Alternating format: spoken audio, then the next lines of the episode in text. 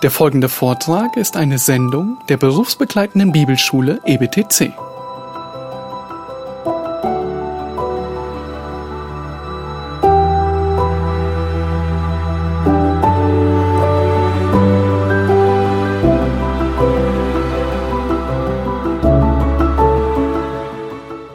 Wir wollen jetzt aber weitermachen in unserer kleinen Miniserie, die wir angefangen haben äh, im Buch der Thessalonicher. Und heute geht es um die ähm, Frage, was ist denn eigentlich eine gesegnete Gemeinde? Ähm, der Titel in eurem äh, Wochenblatt, der ist schon korrekt so, aber das ist die erste Frage, mit der wir anfangen wollen. Was ist denn eine gesegnete Gemeinde? Was macht denn eine Gemeinde gesegnet? Wann würden wir sagen, Mensch, diese Gemeinde hier, die ist aber mal von Gott gesegnet?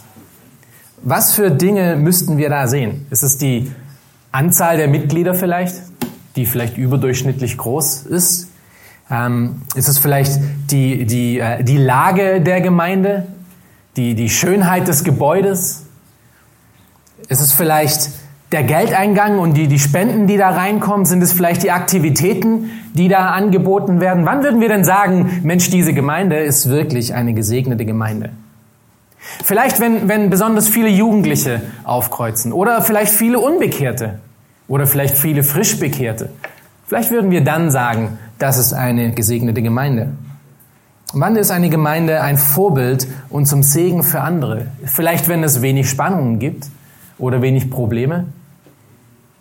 Was würdest du sagen? Was sind denn deine Kriterien für eine gesegnete Gemeinde? Wann ist denn eine Gemeinde von Gott gesegnet?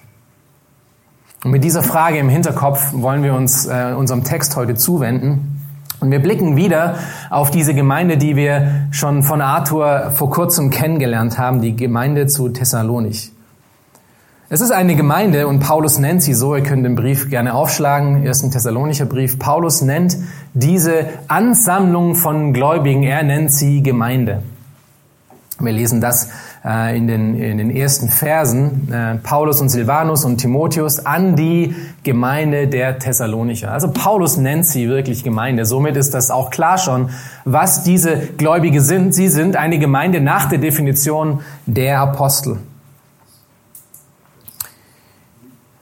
Und diese Gemeinde, wie wir kennengelernt haben, ist aus der Arbeit von Paulus und Silas heraus entstanden. Vielleicht könnt ihr euch noch ein bisschen an die Predigt erinnern, äh, wie das geschehen ist. Paulus und Silas waren gerade in, in Philippi. Dort hatten sie große Verfolgung. Äh, sie wurden ins Gefängnis geworfen und erwarteten eigentlich nur den Tod. Und sie wurden übernatürlich, mit übernatürlicher Kraft herauserrettet und mussten dann äh, in einer Nacht- und Nebelaktion die, die Stadt fliehen. Und was haben sie getan?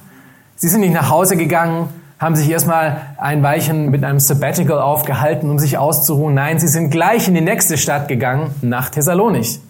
Und Gott wirkte an ihn und mit ihnen in dieser Stadt. Und daraus entstand diese Gemeinde nun. Daraus entstand diese Ansammlung von Gläubigen, weil Paulus und Silas ihren Auftrag weitergeführt hatten. Nun, diese Gemeinde in, in Thessalonich ähm, hatten wir auch schon davon gelesen in Apostelgeschichte 17, wenn ihr das nochmal nachlesen wollt, wie sie entstanden ist, dass so wie auch die äh, Gemeinde in Philippi und wie Paulus und Silas in Philippi verfolgt wurden und wie Paulus und Silas in Thessalonich verfolgt wurden, wurde auch diese Gemeinde ganz früh in ihrem Glauben verfolgt. Und wir lesen das hier, ihr könnt kurz im ersten Thessalonicher Brief Kapitel 2, Vers 13 bis 14 anschauen. Paulus spricht nochmal darüber und erinnert sie daran, wie sie denn zum Glauben gekommen sind und wie sie entstanden sind. Er sagt, darum danken wir auch Gott unablässig. 1. Thessalonicher 2, 13, 14. Darum danken wir auch Gott unablässig, dass ihr, als ihr das von uns verkündigte Wort Gottes empfangen habt, es nicht als Menschenwort aufgenommen habt, sondern als das, was es in Wahrheit ist, als Gottes Wort, das auch wirksam ist in euch, die ihr gläubig seid. Denn ihr, Brüder, seid Nachahmer der Gemeinden Gottes geworden und er erklärt jetzt nun, in was sie Nachahmer geworden sind, die in Judäa in Christus Jesus sind, weil ihr dasselbe erlitten habt von euren eigenen Volksgenossen, wie sie von den Juden. Erinnert sie daran, dass die Gemeinden in Judäa, wie sie wussten, alle verfolgt wurden. Ist man zum Glauben gekommen, war man sofort in der Verfolgung, war man sofort im Kreuzfeuer und musste sofort um sein eigenes Leben Bange haben. Und Paulus sagt hier über die Thessalonicher, genau das ist mit euch ja auch passiert. Jede Gemeinde im, in der Tatsache im Neuen Testament wurde Ziel von Widerstand und Anfeindungen. Und viele Gläubige wurden sogar verstreut aus Jerusalem heraus, ähm, weil diese Verfolgung so hart war. Nun, lass mich noch mal kurz eine Zwischenfrage stellen. Wenn du jetzt so ein bisschen äh, nochmal daran erinnert wirst, wer diese Thessalonicher sind, würdest du sagen, dass diese Gemeinde von Gott gesegnet ist? Oder vielleicht leiden sie ja für ihre Sünden? Schau dich mal den Vers 3 an. Wir, beginnen erstmal den ganzen Text zu lesen, bevor wir einen einzelnen Vers anschauen. Ähm, lesen, lass uns den Text lesen, den wir uns heute kümmern. Vers 2 bis 10. Wir danken Gott alle Zeit für euch alle. Wenn wir euch erwähnen in unseren Gebeten, indem wir unablässig gedenken an euer Werk im Glauben und eure Bemühung in der Liebe und euer standhaftes Ausharren in der Hoffnung auf unseren Herrn Jesus Christus vor unserem Gott und Vater. Wir wissen ja von Gott, geliebte Brüder, um eure Auserwählung. Denn unser Evangelium ist nicht nur in Wort zu euch gekommen, sondern auch in Kraft und im Heiligen Geist und in großer Gewissheit, so wie ihr ja auch wisst, wie wir unter euch gewesen sind, um euretwillen. Und ihr seid unsere und des Herrn Nachahmer geworden, indem ihr das Wort unter viel Bedrängnis aufgenommen habt, mit Freude des Heiligen Geistes, so dass ihr Vorbilder geworden seid für alle Gläubigen in Mazedonien und Achaia. Denn von euch aus ist das Wort des Herrn erklungen, nicht nur in Mazedonien und Achaia, sondern überall, ist euer Glaube an Gott bekannt geworden, so dass wir es nicht nötig haben, davon zu reden. Denn sie selbst erzählten von uns, welchen Eingang wir bei euch gefunden haben und wie ihr euch von den Götzen zu Gott bekehrt habt, um dem lebendigen und wahren Gott zu dienen und um seinen Sohn aus dem Himmel zu erwarten, den er aus den Toten auferweckt hat, Jesus, der uns errettet vor, der, vor, der, vor dem zukünftigen Zorn. Dieser Text beantwortet heute die Frage, ob diese Gemeinde in Thessalonich wirklich gesegnet war und in welchem Sinne sie gesegnet war. Wir werden sehen, dass diese Gemeinde in Thessalonich nicht nur einen über, übernatürlich gesegnet war von Gott, sondern dass sie auch ein Vorbild waren für die Gläubigen damals und auch somit ein Vorbild für uns heute werden. Und es ist wirklich ermutigend und wirklich spannend zu sehen, wie Gott hier mit diesen Gläubigen gearbeitet hat. Und wir können Prinzipien daraus ziehen für unser eigenes Leben. Die Gemeinde zu Thessalonich war nämlich eine Gemeinde, die einen übernatürlichen und ansteckenden Glauben hatte. Ihr Glaube war übernatürlich und er war ansteckend. Und das sehen wir in diesen Versen ähm, detailliert. Es war ein übernatürlicher und ansteckender Glaube zuerst, weil er übernatürliche Tugenden besitzt. Das ist, was wir in den Versen zwei bis drei sehen. Das ist unser erster Punkt, den wir uns auch gleich anschauen werden. Ein übernatürlicher und ansteckender Glaube besitzt übernatürliche Tugenden. Und zweitens, das ist der zweite Punkt, um den wir uns heute kümmern werden, von den Versen vier bis zehn sehen wir das. Ein übernatürlicher und ansteckender Glaube besitzt eine übernatürliche Berufung. Das sind die zwei Themen, um die wir uns heute kümmern. Wir werden sehen, die Gläubigen in Thessalonich hatten übernatürliche Tugenden oder eine übernatürliche Gesinnung und sie hatten eine übernatürliche Berufung.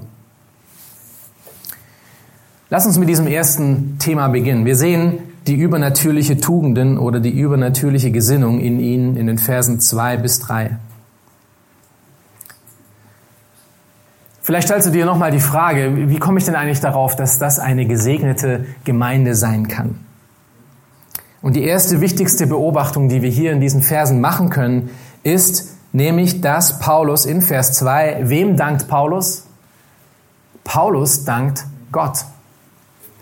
Er dankt Gott für diese Gemeinde. Schaut euch Vers 2 nochmal an. Wir danken Gott alle Zeit für euch alle, wenn wir euch erwähnen in unseren Gebeten. Das Wort, was Paulus hier als Dank verwendet oder als Danken verwendet, ist wirklich in dem Sinne von Lobpreis gemeint. Paulus und Silas und auch wahrscheinlich die anderen Aposteln verfielen in Lobpreis gegenüber Gott, sobald sie an die Thessalonicher in ihren Gebeten dachten. Ist das nicht Grund genug zu denken, dass die Gemeinde gesegnet ist? Wenn hier die Apostel Gott loben und preisen für das, was er in diesen Thessalonichern gemacht hat? Ich denke ja. Aber ich möchte, dass wir noch äh, in diesem Vers was Zweites sehen. Wem dankte denn Paulus äh, und Silas und die Apostel nicht? Sie danken nicht den Thessalonichern. Paulus sagte nicht, wir danken euch alle für alles das, was da passiert ist, sondern er sagt explizit, wir danken Gott für euch alle. Nun, wieso sagt Paulus das? Wieso drückt Paulus das so aus? Er sagt, wir danken Gott für euch alle. Anders ausgedrückt sagt Paulus, wir danken Gott für alles, was er in euch und, in, und aus euch und mit euch gemacht hat. Versteht ihr, dass Paulus hier versteht, dass alles, was die Thessalonicher ausmacht als Vorbild, von Gott kommt? Wieso sonst würde er Gott danken dafür? Er müsste den Thessalonichern danken, wenn das alles ihr Werk ist. Aber weil Paulus hier Gott dankt, zeigt er gleich, wo der Ursprung und die Quelle von all dem ist, was in den Thessalonichern zu finden ist. Es sind eben übernatürliche Tugenden, die wir hier finden. Schaut euch Vers 3 an. Hier gibt uns Paulus den ersten Grund für seinen Lob und Preis. Gott lobt und preist und dankt, äh, Paulus lobt und preist, dankt Gott für ihn, äh, für sie und er sagt den ersten Grund, indem wir, Vers 3, unablässig gedenken an euer Werk im Glauben und eure Bemühungen der Liebe und euer standhaftes Ausharren in der Hoffnung auf unseren Herrn Jesus Christus vor unserem Gott und Vater. Das ist der erste Grund für den Dank, den, Gott gegen, den Paulus gegenüber Gott hat. Das Wort hier, das, äh, wenn ihr den Vers 3 nochmal anschaut, das Wort in dem gibt den Grund für den Dank von Paulus an. Und dieser Grund ist in drei Tugenden oder drei äh, Gesinnungen aufgeteilt. Und das ist wirklich zentral für das Verständnis, wer diese Thessalonicher sind. Diese drei Gesinnungen, die wir jetzt hier sehen werden. Und schaut euch den Vers nochmal an. Welche drei Gesinnungen sind das? Erstens, es sind Werke im Glauben. Das ist die erste Gesinnung oder Tugenden. Die zweite ist die Bemühungen der Liebe. Seht ihr es im Text? Und das dritte ist das Ausharren in der Hoffnung. Das ist, was diese Thessalonicher ausmacht und für was Paulus Gott dankt. Bevor wir ganz kurz nun auf diese einzelnen Tugenden eingehen, möchte ich euch noch etwas Wichtiges zeigen in diesem Vers. Und das erste, was hier nämlich auffällt, ist diese drei Worte, ja, die wir vielleicht auch schon mal anders gesehen haben in der Schrift. Das sind die Worte Glaube, Liebe und Hoffnung. Paulus verwendet sie in äh, anderen Stellen, zum Beispiel im ersten Thessalonicher Brief kommt es in Kapitel 5, Vers 8 nochmal vor, oder im Kolosserbrief schreibt er es auch den Kolossern in Kapitel 1, Vers 4. In 1. Korinther 13, Vers 13 ist aber die Stelle, die wir wahrscheinlich am besten kennen. Und ihr könnt kurz zuhören, ich lese sie vor. Er, schreibt hier am Ende von einer ganz langen Reihe von Beschreibungen, wie wichtig Liebe wirklich ist. Und er sagt, nun aber bleiben Glaube, Hoffnung und Liebe. Diese drei, die größte aber von diesen ist die Liebe. Paulus spricht in 1. Korinther 13 von was? Er spricht hier von allgemeingültigen, grundlegenden Tugenden und Eigenschaften von christlichen Menschen, von Menschen, die errettet wurden und zum Glauben gekommen sind. Und wenn wir nun diese drei Tugenden hier wieder finden bei den Thessalonichern, sagt Paulus, ihr seid genauso wie alle anderen. Das ist, was gläubige Menschen ausmacht. Das ist eine Gesinnung eines gläubigen Menschen, nämlich Glaube zu haben, Liebe zu haben und Hoffnung zu haben. Das ist, was das Leben eines christlichen Menschen ausmacht. Diese drei Gesinnungen. Der Fokus hier in 1. Thessalonicher 1, Vers 3 liegt allerdings nicht so sehr auf diese Gnadengaben, diese allgemein gültigen, grundlegenden Eigenschaften eines Christen, sondern der Fokus liegt hier auf das, was die Thessalonicher nun mit diesen Eigenschaften gemacht haben. Weil diese Eigenschaften, die sind Gott gegeben. Es sind Gnadengaben, es sind Dinge, die Gott in den Menschen wirkt. Und der Mensch reagiert darauf aber. Und das sehen wir hier in 1. Thessalonicher ähm, 1, Vers 3. Grammatisch gesehen ist, sind es objektive Genitive, wenn man damit was anfangen möchte. Und diese objektive Genitive, Liebe, Hoffnung und Glaube, sagen mehr oder weniger, dass die Werke, schaut euch Vers 3 nochmal an, die Werke, die sie tun, die kommen aus einem übernatürlichen und echten Glauben. Die Werke, die sie tun, entspringen einem übernatürlichen und echten Glauben. Die Liebesbemühungen, die sie haben, entspringen einer übernatürlichen Liebe.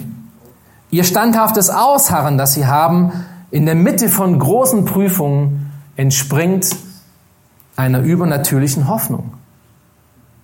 Seht ihr, die Dinge sind Grundlagen für ihre Werke, für ihre Aktionen, für das, was sie tun. Diese drei Tugenden sind die Grundlagen dafür. Und hier sehen wir das wunderbare Hand in Hand greifen von Gottes Wirken und der Verantwortung des Menschen. Es funktioniert beides immer nebeneinander. Ein von Gott erretteter Mensch spiegelt diese Tugenden wieder, von denen wir gelesen haben. Und daraus resultiert dann eine natürliche Reaktion auf dieses übernatürliche Wirken. Und diese, Übernat und diese natürliche Reaktion ist, sind Werke, die im Glauben basiert sind. Es sind Bemühungen, die aus der Liebe herauskommen. Und es ist ein Ausharren, ein Standhaftsein in der Hoffnung. Lass mich diese drei Gesinnungen und drei Tugenden in je einem Wort zusammenfassen, damit wir es vielleicht kompakter kriegen. Das erste, Werke in Glauben können wir als Errettung zusammenfassen. Errettung. Wieso können wir es als Errettung zusammenfassen? Es gibt nämlich zwei Arten von Glauben. Der erste ist diese Art, ähm, welche aus dem Glauben Werke heraus produziert. Es ist ein, ein fruchtvoller Glaube. Und der zweite, die zweite Art von Glauben ist der Art, die Art von Glauben, die fruchtleer ist, die keine Werke produziert, die nicht echt ist. Es ist ein Glaube, über den Jakobus 2 einiges zu sagen hat. Jakobus schreibt in seinem, in seinem Brief in Jakobus 2 einiges über diesen Glauben. Und er sagt zum Beispiel hier, und könnt, könnt hier zuhören, Jakobus 2, 15 bis 16, wenn nun ein Bruder oder eine Schwester ohne Kleidung ist und es ihnen an der täglichen Nahrung fehlt und jemand von euch würde zu ihnen sagen, nun geht hin in Frieden, wärmt und sättigt euch, aber ihr würdet ihnen nicht geben, was zur Befriedigung ihrer leiblichen Bedürfnisse erforderlich ist, was würde denn das helfen? So ist es auch mit dem Glauben. Wer keine Werke hat, wenn er keine Werke hat, so ist er an und für sich tot. Wenn wir nur sagen, wir glauben, wenn wir nur sagen, wir glauben an Jesus Christus, aber daraus folgert keine christliche Nächstenliebe, keine Barmherzigkeit, keine Offenheit für andere, dann ist es sehr gut möglich, dass dieser Glaube tot ist. Und Jakobus schreibt in diesem Brief noch und sagt, selbst die Dämonen glauben. Aber der große Unterschied zwischen den Dämonen und dir und mir sollte sein, dass dieser Glaube auch wirklich Werke produziert. Und so können wir diese, diese eine Tugend zusammenfassen als errettenden Glauben oder Errettung. Die zweite Tugend, von der wir gelesen haben, Bemühungen der Liebe, können wir einfach als das Wort Dienst zusammenfassen oder Dienstbarkeit. Paulus schreibt uns später noch mehr über, wie, wie das auch die Thessalonicher ausgelebt hatten. Ähm, sie hatten Gastfreundschaft, sie, hatte Lieb, sie hatten Liebe zu den Brüdern, sie hatten Liebe zu den Menschen, die ihnen feindlich gegenüber waren. Diese Gläubigen hier in Thessalonik setzten wirklich alles daran, um mit Liebe zu reagieren auf das, was Gott ihnen gegeben hat. Sie wurden durch die Liebe des Herrn förmlich zur Liebe gedrängt. Paulus schreibt das oder drückt das so in 2. Korinther 5, 14 aus. Die Liebe des Christus drängt uns. Und das ist auch, was wir hier bei den Thessalonichern sehen. Sie wurden gedrängt durch die Liebe des Herrn. Und daraus produzierten sie Barmherzigkeit und Werke.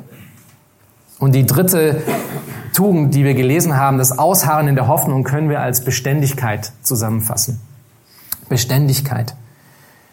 Der Glaube der Thessalonicher war zwar ein junger Glaube, aber sie waren trotzdem sattelfest und beständig in diesem Glauben. Sie waren nicht hin und her geworfen von jedem Wind der Lehre, sondern sie waren fest überzeugt von dem, was Paulus ihnen gelehrt hatte, dass das die Wahrheit ist und nichts als die Wahrheit. Und wir sehen, dass Paulus sie richtig gelehrt hatte und richtig viel gelehrt hatte in der kurzen Zeit, in der er bei ihnen war, weil sie gerade im, im zweiten Brief ähm, ziemlich, äh, ziemlich gute Fragen zu komplexen Thema, Themen der Endzeit hatten. Diese drei Tugenden also, die wir gesehen haben, finden wir immer wieder in, im ersten Thessalonicher Brief und zweiten Thessalonicher Brief. Zum Beispiel in 1. Thessalonicher 3, Vers 6, und ihr könnt kurz zuhören. Nun aber, da Timotheus von euch, von euch zu uns zurückgekehrt ist und uns gute Nachricht gebracht hat von eurem Glauben und eurer Liebe, und dass ihr uns alle Zeit in guten Andenken habt und danach verlangt, uns zu sehen, gleich wie auch wir euch. Also sie waren beständig geblieben, sie waren dabei geblieben, obwohl Paulus und Silas nicht mehr dabei waren. Und was machte das, was machte ihre Zeit des Wartens und der Beständigkeit aus? Sie hatten Glaube und Liebe. 1. Thessalonicher 4, Vers 9. Über die Brüderliebe aber braucht man euch nicht zu schreiben. Wieso denn nicht? Denn sie hatten sie schon als Vorbild. Denn ihr selbst von Gott gelehrt, denn ihr selbst seid von Gott gelehrt, einander zu lieben. 2. Thessalonicher 1, Vers 3. Wir sind es Gott schuldig, alle Zeit für euch zu danken, Brüder, wie es sich euch auch geziemt, weil euer Glaube über die Maßen wächst und die Liebe jedes Einzelnen von euch zunimmt, allen gegenüber. Ihr seht, diese Tugenden, diese Eigenschaften finden sich in ihrem Leben immer wieder und zwar wachsend. Sie hatten keinen fruchtleeren Glauben, sondern einen Glauben, der wirklich der wirklich Werke produzierte. Und so dankt Gott, so dankt Paulus Gott für einen christlichen Glauben in den Thessalonichern, welcher sich durch ihr Leben als echt und übernatürlich beweist. Und zwar indem dieser Glaube nicht nur Worte produziert, sondern auch wirklich Taten hervorbrachte, die für alle sichtbar waren nach außen hin. Und jetzt überlegt ihr mal die Situation. Geh nochmal zurück zu den Thessalonichern. Ihr erinnert euch daran, sie wurden verfolgt. Das war nicht eine Gemeinde, wie wir sie jetzt hier heute haben, wo wir hier sitzen können und Gemeinschaft feiern können und wir können später noch zusammen sitzen und, und stehen und, äh, und, und plaudern und dann können wir hinausgehen aus der Gemeinde und wir gehen nach Hause und äh, wir können unsere Kinder nehmen. Wir brauchen keine Angst haben vor irgendetwas. Die Thessalonicher konnten so nicht sein. Sie konnten sich nicht so offiziell immer treffen, es war Untergrundgemeinden. Sie wurden verfolgt. Sie wurden bestraft für das, was sie geglaubt hatten. Glaubt ihr, das ist schwer? Das ist nicht einfach, so zu leben. Es sind immer noch Menschen. Wenn das uns passieren würde, würden sich wahrscheinlich an einigen von uns Fragen stellen, ob es das alles wirklich wert ist. Und sie hatten diese Fragen. Und jetzt schreibt Paulus ihnen einen Brief und sagt, wir danken Gott weil wir in euch die grundlegendsten, die grundlegendsten Eigenschaften und Tugenden von Christen sehen und alle Gemeinden in dieser Region haben es gesehen. Ist das nicht ermutigend? Das ist ermutigend. In den Mitten von ihren inneren Kämpfen und äußeren Angriffen ermutigte sie Paulus und erinnerte sie daran, dass ihr Zeugnis wirklich ein absolut gutes Zeugnis ist. Aber dabei verpasst er nicht, ihnen noch die größte Ermutigung zu geben, die er ihnen geben kann. Das bringt uns zu dem zweiten Grund, weshalb Paulus den Thessalonichern dankt. Oder Gott für die Thessalonicher dankt. Ähm, ein übernatürlicher und, und ansteckender Glaube nach dem Vorbild der Thessalonicher ähm, folgt einer übernatürlichen Berufung. Das sind die Verse 4 bis 10 und unser zweiter Punkt heute. Schaut euch Vers 4 an. Wir wissen ja von Gott, geliebte Brüder, um eure Auserwählung. Nun, in diesem einen Vers spricht Paulus gleich drei grundlegende Wahrheiten an, die wir beobachten müssen. Und das sollten, an das sollten die Thessalonicher sich, immer erinnern. Schaut euch den Vers jetzt nochmal an. Wer sind sie denn? Sie sind erstens von Gott geliebt. Und sie sind zweitens Brüder und sie sind drittens auserwählt. Sie sind von Gott geliebt, sie sind von Gott herausgerufen und abgesondert und sie sind Brüder, das heißt Teil einer Familie. Alle diese Wahrheiten, die wir hier sehen, sind ermutigend für verfolgte Gläubige, denn sie erinnert sie an ihre Zugehörigkeit. Sie sind von Gott geliebt. Sie sind Brüder zu den Aposteln und sie sind von Gott auserwählt. Von Gott Geliebte. Als Gläubige sind wir von Gott geliebt, oder? Amen. Wenn wir gläubig sind, sind wir von Gott geliebt. Und das ist wirklich eine grandiose Wahrheit und Ermutigung. Und ich weiß, wie es ist. Ja, wir, wir lesen das und wir hören das und äh, wir sagen vielleicht Amen, weil andere auch Amen sagen, aber ähm, habt euch das mal richtig überlegt, mal richtig nachgedacht, mal einfach angehalten, euren Gedankengang angehalten und einfach das noch, noch mal durchdacht, was es denn bedeutet, dass du und ich vom Herrn und Schöpfer des Himmels geliebt sind. Und zwar auf eine Art und Weise, die über das hinausgeht, was wir in, was wir in Johannes 3,16 lesen. Wir alle kennen Johannes 3,16, den Gott hat so die Welt geliebt, dass er seinen eigenen geborenen Sohn gegeben hat.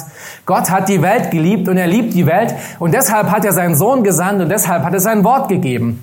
Gott liebt alle Menschen auf eine Art und Weise und Gott liebt diejenigen, die er zu sich gerufen hat, noch mal spezieller. Und das ist, wer du und ich sind. Wir sind Teil seiner Familie. Wir sind zugehörig. Wir haben vielleicht als Menschen einen, einen, einen schwachen Vergleich. Ja, alle, die Kinder haben, wissen das ein wenig. Ähm, ich liebe Kinder. Ich liebe alle Kinder. Wirklich, ich möchte, dass die Kinder, die mir begegnen und die ich kenne, dass es ihnen alle gut geht. Und ich werde mein Bestes dafür tun, dass es ihnen gut geht. Aber ich habe drei Kinder, die spezielle Liebe von mir empfangen, auf eine andere Art und Weise, wie die anderen das tun. Vielleicht ein Vergleich, um das ein bisschen zu ähm, einzuordnen. Also wir sind von Gott geliebt als Christen. Ähm, Gott liebt mich, Gott liebt dich auf eine Art und Weise, die ganz besonders und speziell ist. Aber wieso liebt Gott dich? Liebt Gott dich, weil du so toll bist? Weil du so ein super Hecht bist und so super hingegeben bist? Nein. Nein, wir sind es nicht. Wir sind nicht so toll und so hingegeben, wie wir alle sein sollten. Und wir sind nicht so heilig, wie wir alle sein sollten. Gott liebt dich nicht deswegen. Weshalb liebt Gott dich mit dieser ewigen und unumschwänglichen Liebe? Wieso, wieso tut er das? Weil sein geliebter Sohn in dir ist. Deswegen liebt er dich mit einer vollkommenen Liebe. Sein Sohn ist nun in dir. Wenn er auf dich schaut, sieht er nicht mehr dich, sondern er sieht seinen Sohn in dir und deswegen liebt er dich. Und deswegen wird seine Liebe für dich niemals aufhören.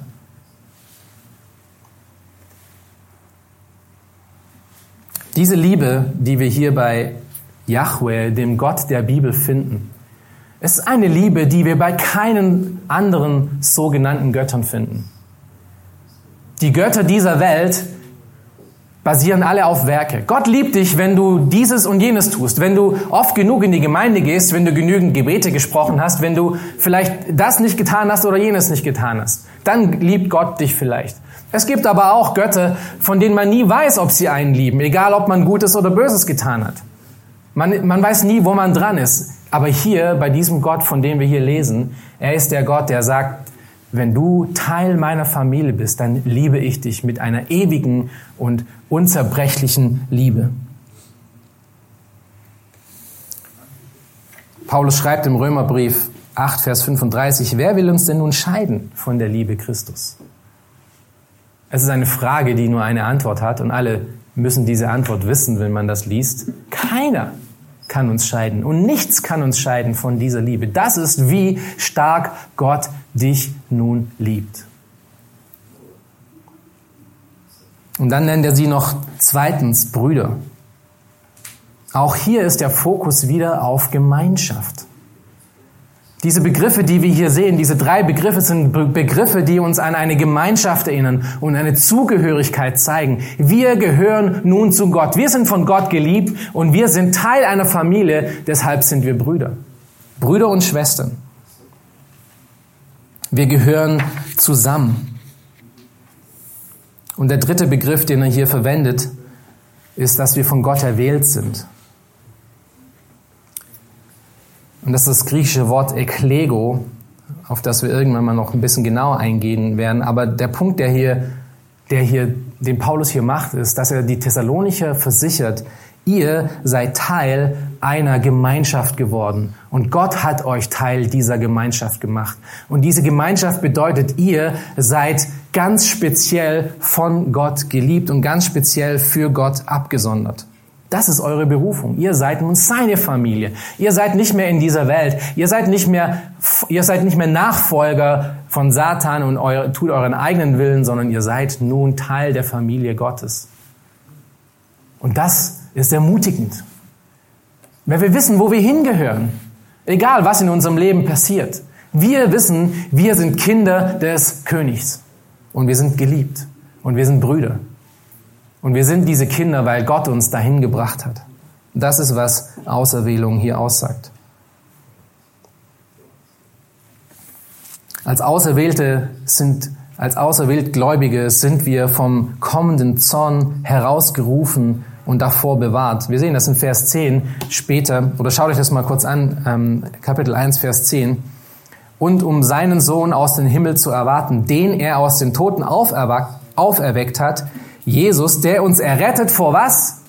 Vor dem zukünftigen Zorn. Und daraus wurden die Thessalonicher herauserrettet. Sie wurden herausgerufen, herauserwählt, herausgebracht aus, dieser, aus diesem kommenden Gericht, das sie nun nicht mehr treffen würden. Das ist, was auch dein und mein Leben ausmacht. Wenn wir wirklich wahre Gläubige sind, sind wir in der Gemeinschaft Gottes. Wir gehören zu ihm. Wir sind ihm zugehörig und wir sind bewahrt vor dem zukünftigen Zorn. Und das war für die Thessalonicher ermutigend. Denn sie konnten keinen Tag erleben, ohne dass sie Widerstand von den Menschen um sich herum erfahren mussten. Aber es geht hier noch um ein bisschen mehr. Wenn Gott hier diese, wenn, wenn Paulus hier diese drei Worte verwendet, ähm, Geliebte, Brüder und Auserwählte, ähm, dann bringt er noch ein bisschen mehr mit. Paulus gibt hier den Grund an, weshalb er sicher sein kann, dass die Thessalonicher von Gott geliebte Brüder und Erwählte sind. Schaut euch Vers 5 an. Und hier ist wieder eine dieser Bindeworte, äh, das wir beobachten müssen. Er sagt denn. Denn unser Evangelium ist nicht nur im Wort zu euch gekommen, sondern auch in Kraft und im Heiligen Geist und in großer Gewissheit. So wie ihr ja auch wisst, wie wir unter euch gewesen sind, um euretwillen. Paulus ist sich ihre Zugehörigkeit zu Gott und dieser Familie sicher, weil erstens das Evangelium in übernatürlicher Kraft zu ihnen gekommen ist. Das ist, was wir in Vers 5 sehen. Paulus erinnert die Thessalonicher daran, dass das Evangelium kam als eine übernatürliche Botschaft zu ihnen. Es kam als das Wort Gottes, aber es kam auch als übernatürliche Kraft des Heiligen Geistes und mit einer ganz großen Überzeugung der Apostel. Das ist, wie das Evangelium zu ihnen kam. Und erinnert euch daran, wie, wie Paulus und, und äh, Silas geschlagen und gerade dem Tod in Philippi entgangen nach Thessalonik kamen. Und sie hätten sich natürlich verstecken können und sagen können, ach, das ist mir einfach zu viel. Ich mache das nicht mehr weiter. Was haben sie gemacht? Sie haben Mut gefasst und sie haben Freude daran gehabt, trotz heftiger Gegenwehr das Evangelium diesen Menschen auch noch weiter zu erzählen. Gott benutzte den Mut und die Hingabe von Paulus und Silas, um diese Menschen zum Glauben zu bringen. Und sie kamen zum Glauben nicht, nicht, weil Paulus und Silas so eine wasserdichte Argumentation und so eine tolle Präsentation hatten. Paulus selber schreibt über sein eigenes Predigen und sagt, dass es von Schwachheit geprägt war und dass es überhaupt nichts im Vergleich war mit den tollen Rhetorikern seiner Zeit. Aber was diese Botschaft, die zu ihnen kam und die sie errettete, so besonders machte, ist, dass sie durch den Heiligen Geist getragen wurde und deshalb übernatürlich in die Herzen von diesen Menschen eindrang und sie zum Glauben brachte. Und diese Gläubige, die wir hier in Thessalonik sehen, wurden dann sofort durch das Bad der, ähm, der Verfolgung getestet und gewaschen. Und was ist mit ihnen passiert? Sie blieben standhaft. Sie blieben standhaft. Das ist wirklich übernatürlich. Denn kein Mensch mag Verfolgung. Kein Mensch mag es, von anderen gehasst zu werden, oder? Zumindest nicht einer, der normal in seinem Kopf ist. das bringt uns dann zum zweiten Grund, weshalb Paulus sich ihrer Errettung und Zugehörigkeit zu Gottes Familie so sicher sein kann. Wir haben gesehen, es ist wegen der übernatürlichen Ankunft des Evangeliums gewesen. Ähm, das, der zweite Grund ist, weil das Evangelium mit einem äh, übernatürlichen Zeugnis ausgelebt wurde. Das Evangelium kam mit einem übernatürlichen Zeugnis durch die Kraft des Heiligen Geistes und große Gewissheit im Wort Gottes von den Aposteln. Und nun resultierte daraus ein übernatürliches Zeugnis in dem Ausleben der Thessalonicher. Vers 6 bis 7, schaut euch das an. Und ihr seid unsere und des Herrn Nachahmer geworden indem ihr das Wort unter viel Bedrängnis aufgenommen habt mit Freude des Heiligen Geistes, so dass ihr Vorbilder geworden seid, geworden seid für alle Gläubigen in Mazedonien und Achaia. Der Heilige Geist, die übernatürliche Kraft Gottes, machte aus diesen frisch bekehrten Thessalonichern keine Urlauber. Er machte sie zu echten Nachfolgern und Nachahmern. Und inwiefern ahnten sie denn nach? Schaut euch den Text nochmal an. Sie wurden Nachfolger von Paulus und Silas und wem noch? Und dem Herrn. Nun, inwiefern sind sie denn denen nachgefolgt? Schaut euch die Verse nochmal an. Die Schlüsselworte, die wir hier finden, sind Bedrängnis und Freude. Nun, was hat denn Bedrängnis und Freude miteinander zu tun? Wer von euch freut sich denn in Bedrängnis? Also entweder alle sind eingeschlafen oder niemand macht es. Und ich würde es auch erwarten, dass hier niemand seine Hand ähm, hochstreckt. Keiner freut sich in Bedrängnis. Es sei denn, etwas Übernatürliches passiert in seinem Herzen. Und das ist, was Paulus und Silas ausmachten, wie wir gesehen haben. Deswegen sind sie wieder nach Thessalonik gekommen. Sie hätten ja auch nicht dahin gehen können. Sie sind dahin gekommen und haben mit Freude trotz Bedrängnis das Evangelium verkündigt. Und das ist auch, was Jesus tat. Auch er wurde bedrängt, auch er wurde beschimpft. Und trotzdem stand er und hat, das, hat Gottes Wort verkündigt. Und das ist, was auch die Thessalonicher taten. Das ist was, wo sie Nachahmer wurden. Auf eine übernatürliche Art und Weise, weil das für den Menschen nicht normal ist aber sie wurden Nachahmer. Und zweitens, schaut euch Vers 8 an. Das ist die zweite Art, auf die sie Nachahmer wurden. Denn von euch aus ist das Wort des Herrn erklungen, nicht nur in Mazedonien und Achaia, sondern überall ist euer Glaube an Gott bekannt geworden, so dass ihr es nicht, dass wir es nicht nötig haben, davon zu reden. Das ist die zweite Art der, Nachnahme, äh, der Nachahme. Sie wurden zu Jüngermachern, sie wurden zu Menschenfischern, sie wurden zu Missionaren. Von ihnen aus erging das Wort Gottes in alle Gegenden, trotz der Schwierigkeiten, die sie hatten. Sie hatten sich nicht vergraben in ihre eigene, in ihre eigene äh, Gemeinschaft. Ja, sie wurden, sie wurden nicht so eng und so abgeschottet, sondern genau das Gegenteil. Sie sind sogar noch hinausgegangen und haben noch anderen davon erzählt. Auch das ist übernatürlich. An einer kurzen, in einer nur kurzen Zeit wurde aus diesen jungen und verfolgten Christen eine Ansammlung von Gläubigen, die anderen Gläubigen ein Vorbild wurde, indem ihr ansteckender Glaube für alle bekannt wurde.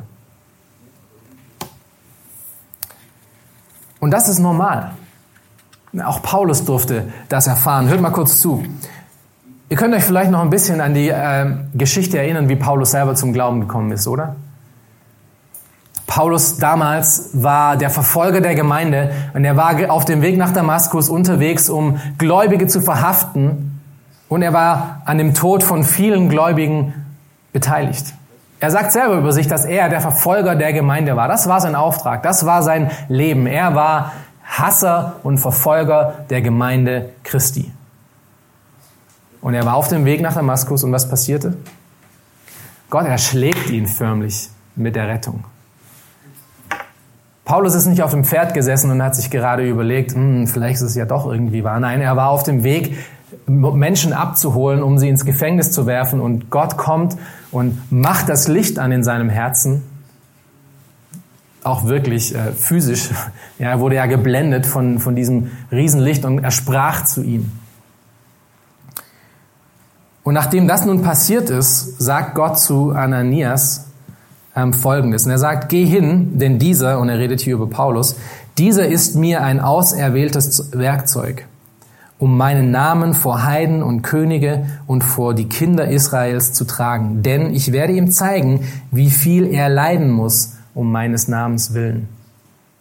Wenn nun Paulus diesen Thessalonichern, die gerade auch unter Versuchung sind und ganz großem Leid, wenn er ihnen schreibt und sagt, ihr seid Auserwählte und Geliebte Gottes, glaubt ihr, sie würden ihm glauben? Natürlich, weil es ist auch genau, was sein Leben ausmacht. Paulus selber hat das ja auch erfahren und er sagt hier, mein Leben macht Folgendes aus. Ich bin auserwählt worden von Gott als Werkzeug, ihm Ehre und Zeugnis zu geben im Leid und im Wort und in der Liebe und in all den Tugenden, von denen wir gerade gelesen haben. Wer Teil von Gottes Familie ist, wer von ihm geliebt ist, wer Teil von einer neuen und ewigen Gemeinschaft ist, der ist auch Teilhaber an dem Leid des Herrn. Wieso ist das so? Und Johannes hat im ersten Johannes, äh, in Johannes ähm, Kapitel 1 geschrieben, in Versen 4 bis 5, äh, über Jesus. Und er sagt, in ihm war das Leben und das Leben war das Licht der Menschen. Und das Licht leuchtete in der Finsternis und die Finsternis hat es nicht begriffen. Das Menschen, die Gottes Wort haben, sind Menschen, die Licht sind und sie leben in der Finsternis und diese Finsternis hasst das Licht. Und da aktuell Jesus nicht mehr auf der Erde ist, um diese Gegenwehr zu erfahren, ratet mal, wer diese Gegenwehr erfahren darf. Du und ich. Und Paulus schreibt, schreibt darüber in Kolosser 1, Vers 24 und er sagt, jetzt freue ich mich in meinen Leiden. Ich freue mich in meinen Leiden. Wieso, Paulus? Die ich um, eure, um euretwillen erleide und ich erfülle meinerseits in meinem Fleisch, was noch an den Bedrängnissen des Christus aussteht, um seines Leibes willen, welcher die Gemeinde ist. Es ist nicht, dass Jesus noch Dinge bräuchte, für die er, für die er ähm, äh, Bedrängnisse ähm, benötigte. Es ist nur so, dass wir Botschafter für ihn sind. Und da er nicht da ist, sind wir diejenigen, die diese, die diese Leiden erfahren werden. Zu wissen, dass, dass das Leid, das wir erfahren, zur Ehre Gottes beiträgt, ist wirklich eine Ermutigung. Und das ist das Vorbild, was die Thessalonicher, ähm, was die Thessalonicher zum Vorbild für alle Gläubigen um sie herum machen. Und das ist auch, was sie taten und was alle anderen sahen. Sie lebten in Mut und in Freude. Schaut euch Vers 9 und Vers 10 an.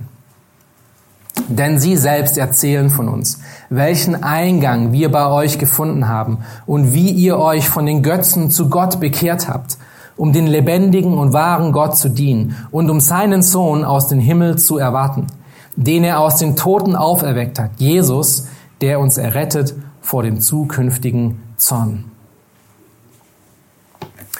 Wir beobachten hier, wie diese Thessalonicher lebten und was, in was sie ein Vorbild waren. Schaut euch den Vers nochmal an, Vers 9. Paulus nennt hier vier Aspekte von ihrem Vorbild. Und er nennt hier erstens ihre Gastfreundschaft. Er sagt, denn sie selbst erzählen von uns, welchen Eingang wir bei euch gefunden haben. Das ist Gastfreundschaft. Und zwar Gastfreundschaft gegenüber den Aposteln trotz ihrer Verfolgung. Der zweite Punkt, in dem sie ein Vorbild geworden sind, ist ihre wahre und mächtige Bekehrung. Sie haben sich bekehrt, oder Gott bekehrte sie von den Götzen zu ihm hin. Das ist ein, ein 180 Grad Umdrehung, wirklich echte, wahre Buße. Götzen aufgegeben, Gott angebetet. Und das dritte Vorbild, ähm, das sie geworden sind, ist ihre dienende Einstellung gegenüber Gott. Sie haben sich bekehrt, Vers 9 nochmal, um den lebendigen und wahren Gott zu dienen. Das ist das Vorbild, was sie gewesen sind. Das vierte Vorbild oder der vierte Aspekt von ihrem Vorbild, den Paulus hier nennt, ist ihre Ausrichtung auf ewige Dinge. Und das ist dann Vers 10. Sie wurden errettet und zu Gott bekehrt, um den lebendigen und wahren Gott zu dienen und um seinen Sohn aus dem Himmel zu erwarten. Sie hatten einen ewigen Blick. Ihre Erwartung und ihre Hoffnung war auf Dinge, die noch kamen. Und all diese Aspekte entspringen den Tugenden, den wir am Anfang gelesen haben, nämlich Errettung und der Dienstbarkeit und der Standhaftigkeit. Und alles das nennt Paulus für die Thessalonicher, damit sie sich daran erinnern und ermutigt werden, was für einen übernatürlichen Glauben ihnen durch Gott geschenkt wurde. Und es ist ein Glaube, der wirklich nachahmenswert ist, denn es ist ein echter Glaube. Ein echter Glaube, der übernatürlich gewirkt ist, der aber auch ganz praktische Folgen hatte. Denn sie lebten das aus, was Gott ihnen geschenkt hatte. Und das ist, was eine gesegnete Gemeinde ausmacht. Eine gesegnete Gemeinde besteht aus Menschen, die so einen Glauben haben. Und da wäre jetzt nun die Frage an mich, was mache ich denn mit all dem, was ich hier sehe und was ich gefunden habe? Abhaken unter dem Vorbild schönes Vorbild, unter, dem, äh, unter der Rubrik schönes Vorbild, nach Hause gehen und weiterleben?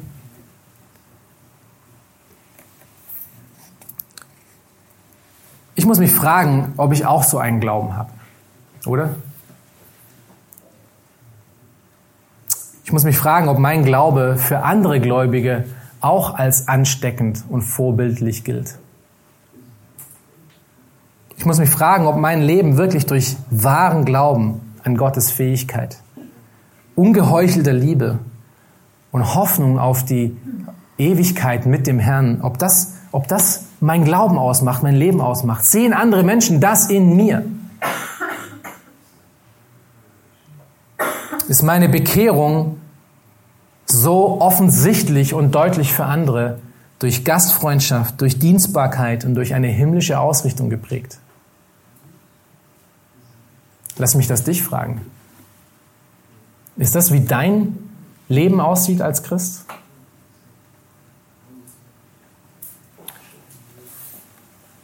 Alles das, was die Thessalonicher sind, haben wir am Anfang gelesen, sind sie, weil sie diese grundlegenden drei Tugenden haben, die aus Liebe, aus Hoffnung und aus Glaube bestehen. Sie sind nicht Supergläubige. Sie sind ganz normal Gläubige. So wie du und ich auch sein sollten. Und das ist, was mich ermutigt hier, aber auch ermahnt. Ich muss selber in meinem Leben nachkramen und schauen, ob das wirklich mich ausmacht. Und falls ihr es verpasst, wir werden das in den nächsten Wochen, wenn wir mal da wieder, wenn wir wieder im Thessalonicher Brief sind, werden wir es in den nächsten Versen sehen. Diese Gemeinde war nicht perfekt. Diese Gläubigen waren nicht perfekt. So wie du und ich auch eben nicht perfekt sind. Aber weil die Tatsache steht, dass Gott in ihnen diese Dinge gewirkt hat, so wie Gott es auch in dir und in mir gewirkt hat. Deswegen haben wir nun das erste Mal in unserem Leben die Fähigkeit, Gott gefällig zu leben. Und das ist kein Automatismus. Paulus erinnert die Thessalonicher später daran und sagt, nun weil das wahr ist, lebt so lebt danach.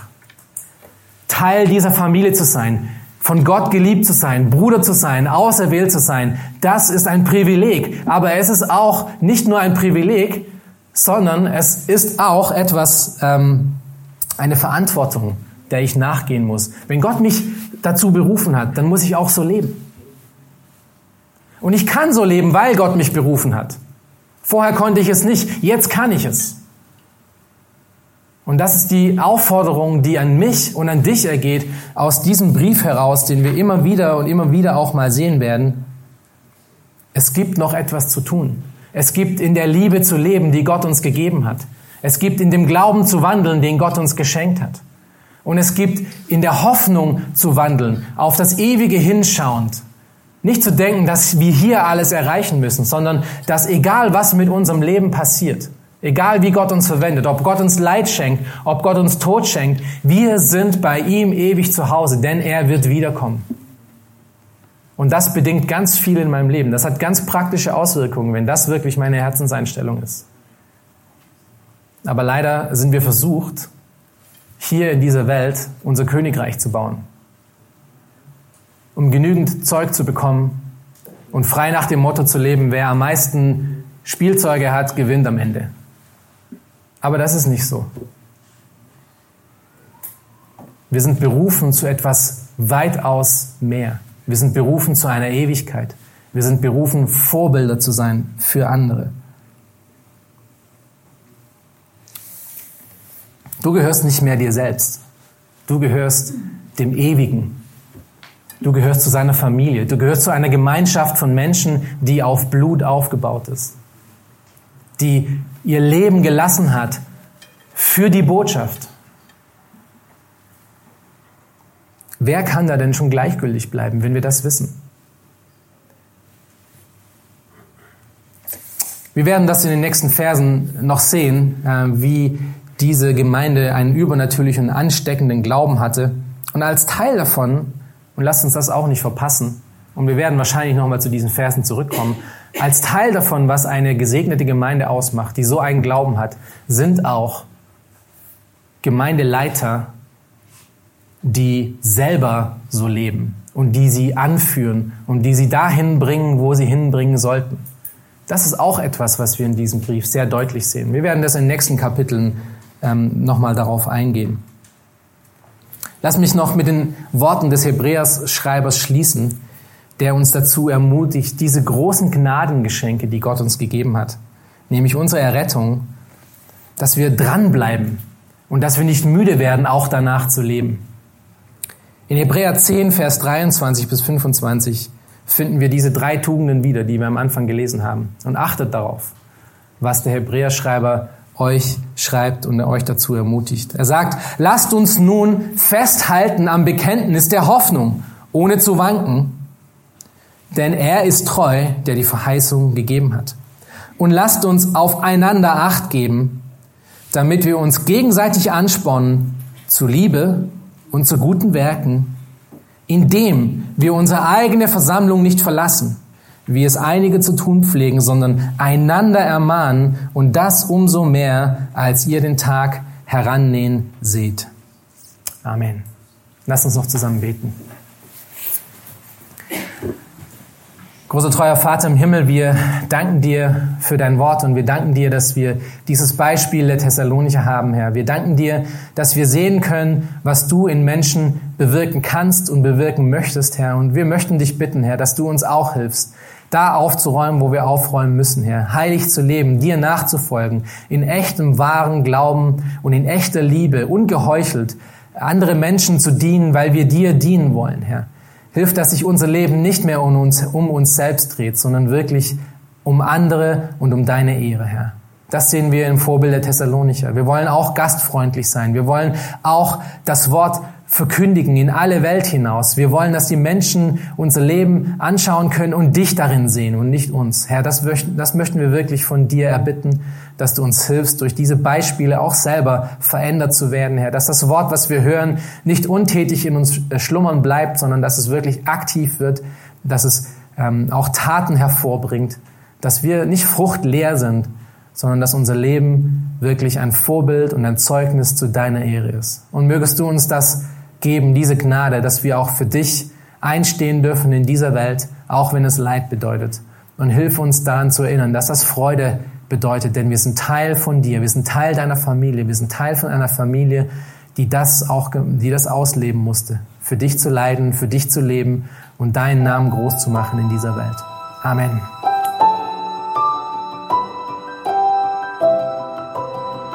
Diese Sendung war von der berufsbegleitenden Bibelschule EBTC. Unser Ziel ist, Jünger fürs Leben zuzurüsten, um der Gemeinde Christi zu dienen. Weitere Beiträge, Bücher und Informationen findest du auf ebtc.org.